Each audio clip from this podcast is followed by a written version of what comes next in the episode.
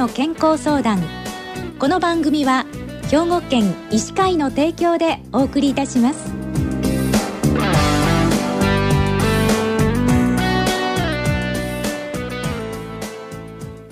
みんなの健康相談ご案内の広市加子です。今週は兵庫県医師会の神戸市灘区柿木認知症幸せクリニックの柿木達也先生にお話を伺いします。柿木先生おはようございます。おはようございます。今日はよろしくお願いいたします、はい、よろしくお願いします。えー、お便りいただいておりますのでまずご紹介いたしますね、えー、85歳の男性からなんですが、えー、今年になって毎晩夜中や朝方に夢を見るようになりました。壮年期のことだったり老年期のことだったり様々です。このような症状が認知症になっていく過程の表れではないかと心配しています診療が必要なら何かで受診すれば良いのでしょうかといただいたんですけれども。じゃあまず柿木先生この高齢になってからね不眠で困っておられる方って多いんでしょうか？あの全体的なまあ人口比率でいうと45人に1人は不眠症で困っておられるということになります。生活習慣を見直すっていうことは大切なんでしょうか？はいそうですね、えー、特にあの朝日を浴びるいうということなんですがこれはもうあのよく言われることなんですが、えー、まあ、メラトニンというあの脳内物質を、えー、抑えるということであの目からあの光が入ることで、えー、十分抑えられて、えー、その睡眠覚醒のリズムをリセットする整えるといったことがあのあります。えー、それからまああの日中の適度な運動これも当然あの体を十分動かして、まあ、夜の自然な眠りを誘うというふうなことにもつながりますしそれからカフェインやニコチンの摂取というのは、まあ、できるだけ避けていただければというふうに思っております。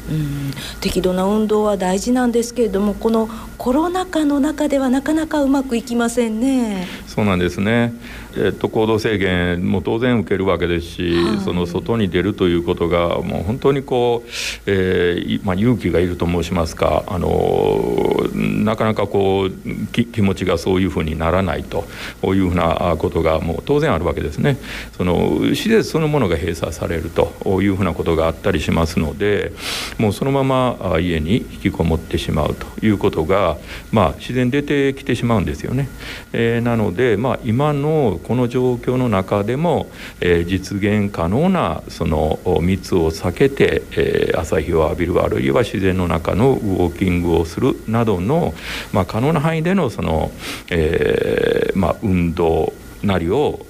まあ、検討していただけたらというふうに思っております。うん。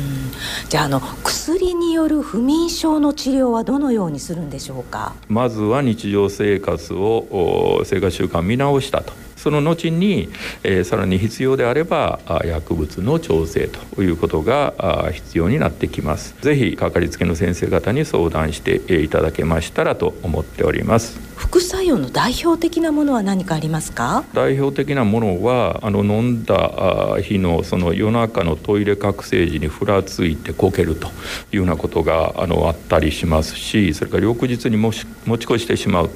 ということですね、え眠気が日日中も続くあるいはふらついたりするというようなこともあります。えー、それからまああのよく問題になるその認知機能の低下ですね。ぼんやりしてしまって、えー、そのままなんか刺激の少ないような生活になってしまうといったことも、まあ、副作用として注意しなければいけない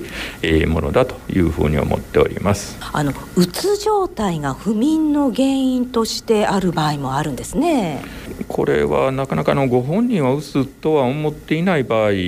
でもその隠れうつですね、まあ、あの仮面うつ病と言ったりしますけれども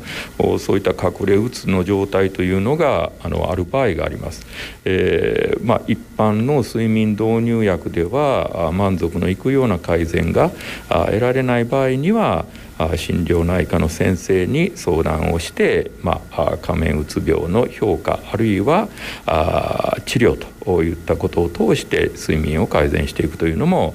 重要な点になるかと思います。あの新型コロナウイルスに感染された方っていうのもうつ状態になられたりとかしますね。そうなんですね。これは非常に効率にあの新型コロナウイルスの感染を経た人に、えー、後遺症が見られると、はい、それも精神神経症状を呈する方がかなりの効率で、えー、見られるということがあの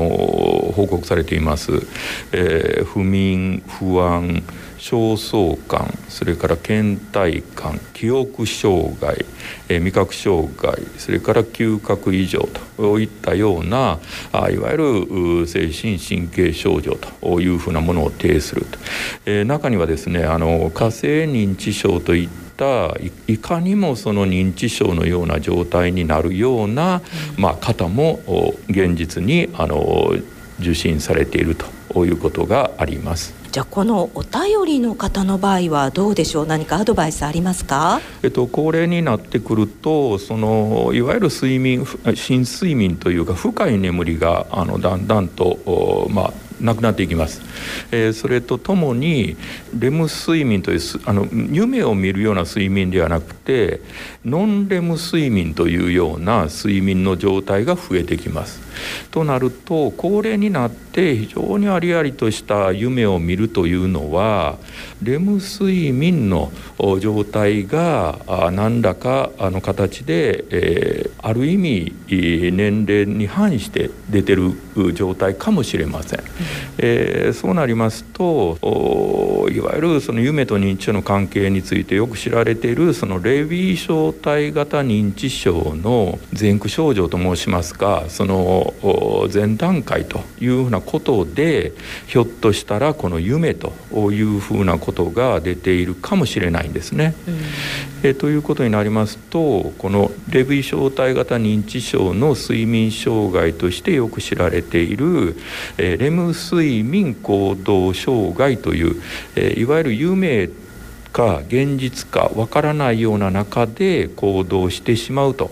まあ、大きな声を出したり、え歩き回ったり中にはまああの怖い夢の中で暴れてるというのを実際に行動してしまうという方もおられるぐらいにその現実か夢かがわからないというふうな状態になられる方もおります。えー、ですので、まあ、あの前駆症状としての睡眠障害という可能性ということも早期にまあ気づ気づいて早期に対応するという意味ではあやはり、えー、心療内科の先生や神経内科の先生に、えー、相談されて、まあ、必要ならばあ検査もありますので、えー、そういった検査をしていただいた方が安心かと思います。はいわかりました。ありがとうございました。今週は兵庫県医師会の神戸市灘区柿木認知症幸せクリニックの柿木達也先生に高齢者の睡眠障害コロナうつを含んでお話をお伺いしました。今日はどうもありがとうございました、はい、ありがとうございました。